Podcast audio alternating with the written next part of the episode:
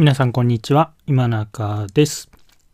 はい。今日はですね、ちょっと、えっ、と、特に内容ないんですが、まあ雑談というか、まあ少し本を読んだので、その紹介でもしようと思います。えーアン・ハンドリーさんっていう方のコンテンツマーケティング64の法則っていう本を読みました。で、まあ、その本の中からちょいちょい気になった言葉、えーただただ言ってきます。まとまった時間をとってやるよりも毎日30分が大事。顧客に対して何を提供できるかを明確にする。自分の話ではなくて相手について話す。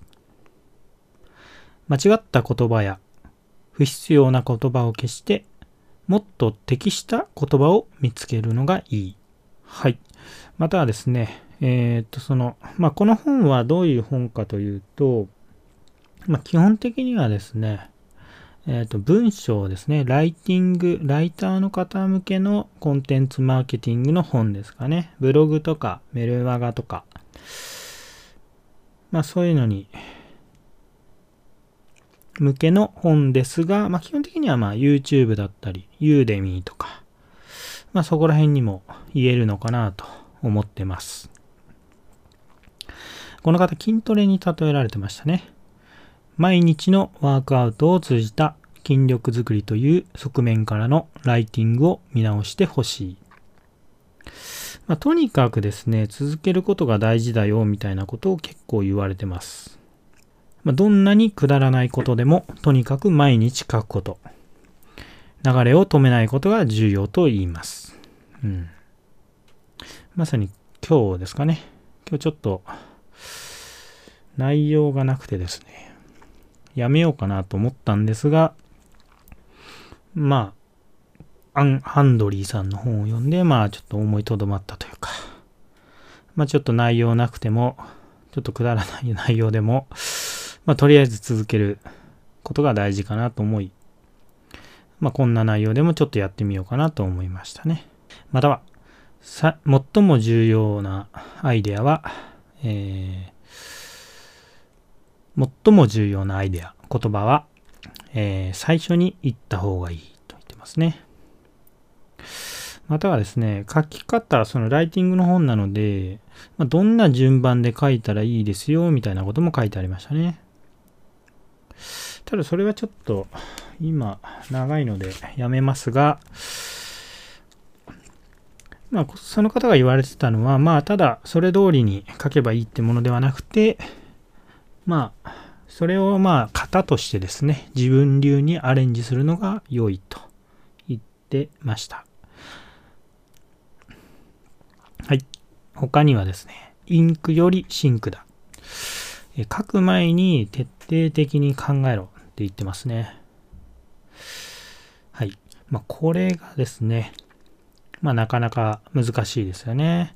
私もそのタイプ的に言うと、結構これができないタイプで、まあ、とりあえず手を動かして、とりあえず行動してしまうタイプなので、まあ、よく踏みとどまるのが大変だったりするんですが、まあ、とりあえずこう、考えるっていう、とりあえず動くんではなく考えるっていう癖をつけたいなと思っております。他にはですね、どのように言うかではなく、何を言いたいかを考える。うん、テクニックには頼は頼らず、まあ、本質をつくと。まあ、そういった内容ですかね。または、書く前に書こうとしているコンテンツの目的、目標、ミッションをよく分かっているか確認しようと。うん。まあこれも深く考えろっていう話ですかね。まああとは共感のことも書かれてましたね。もうとりあえず共感しろというか、まあ、その人になりきる感じで、自分とその顧客をこうスイッチした状態で相手の立場から自分を見るみたいな感じですかね。まあ、ここら辺もなかなか難しいですよね。やっぱりなんか自分がやりたいことをどうしてもやってしまいがちですよね。そのニーズから逆算しろっていうのがやっぱり良いとされているようですが、そこを、まあ、できるようになるのはやっぱそれもなかなかテクニックなのかなと思ったりもします。そうですね。まあ、あと、さっき言った各際のポイント、ちょっとメモってたんで、それをも軽く自分で覚えるつもりで言葉にしてみたいと思います。えー、目標。あなた自身の大きな目標と足並みを揃える。うんうん、アイディアと再構築。読者を参加させる。彼らにどんな得があるか、なぜ目に留まるべきか、受け取ってほしいメッセージは何か、どんな疑問を持つのか、そこら辺を考えると。で、その次は、データと例を探し出す。まあ、その自分が言ってることの根拠みたいなものを、えーと自分の中から出すのがすごくいいって言ってますね。まあすでにまあ出ているデータなどがあれば、まあ、それを使って根拠としてこうだからこうですよみたいに使うのもいいんですが、まあ、それよりは、まあ、独自の根拠というか、まあ、独自の根拠っていうのはちょっとよくわかんないな。まあ、自分、自分の答えをこう、出す感じですかね。ん？で、まあ、なければ、まあ、インタビューとかをして、まあ、実際に聞いてみて、えー、こういうこと言ってるからっていう、まあ、そういう根拠になり得るという話ですね。で、その次に、まあ、整理する。まあ、大まかな構成をまず作って、あまず作るというか、大まかな構成を、まあ、決めてし、決めるっていうことですかね。次。一人に向けて書く。人々や彼らじゃなくて、あなたっていう言葉を使うといいらしいですね。次。見苦しい大工を書く。恥を覚悟で自分をさらけ出す。恥を覚悟で自分をさらけ出す。まあ、誰も読まない、誰も読まないと思ってまあ、書くのがいいらしいですね。まあ、その、とりあえず書く。ということですかね。どんなにひどくても。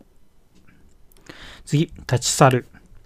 まあ、一旦忘れるってやつです。置く、一旦置くのがいい。まあよ、よく言いますよね。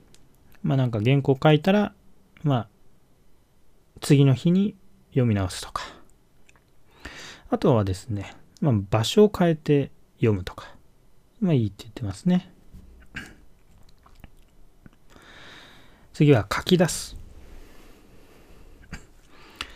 頭の中で読者と自分を入れ替えてみる。うん。ってことですね。ちょっとよくわかんないですね、これ。はい。で、ここでタイトルをつける。まあ、最後にまあ、後でタイトルをつける感じですね。これ結構、まあ、最初にタイトルつけたくなりますよね。私もなんかつけちゃったりするんですが、結構、まあ、後で、本文書いた後に修正したりしてますね。はい。あとはですね、誰かに編集してもらう。これ、すごくいいと思うんですよね。あの結局ですね、一人でやってるとそれが正解なのか失敗なのかがわからないんで、まあなんとなく違うかなとかって言って違う、なんか、その勝手に結果を決めてしまいがちじゃないですかね。私もよくあるんですが、なんか、これいいんじゃないってこう検証してるつもりが、誰も判断の材料がないというか、いいのか悪いのかわかんないんで、なんか反応悪いとダメだなとか、思ってしまうが、まあ、実際にそその線の、ね、プロの方に見てもらうのがいいですよと。で、まあ、その後に最終確認という形ですかね。で、まあ、あとは、その後ですね、それを最終的に発表した後に、えー、読み終えたら次にその人は何の、どんな行動をとるかっていうのを考えるといいって言ってますね。まあ確かに、ここまでなかなか考えないですもんね。ここれ結構重要なのかなというふうに思いました。はい。というわけでですね、アン・ハンドリーさんのコンテンツマーケティング60の法則の感想でした。と言ってもですね、まだ100ページとかそ、そ、そこぐらいしか読んでないんで、あれなんですが、まあちょっとでもですね、その、キーワードとかで引っかかって、まあ何かの参考になればいいなと思い共有させていただきました。はい。というわけで本日は、えー、ちょっと台本とかなしの、まあ、メモ書きを読むスタイルでしたがいかがだったでしょうか？よければチャンネル登録、えー、いいねよろしくお願いします。それでは。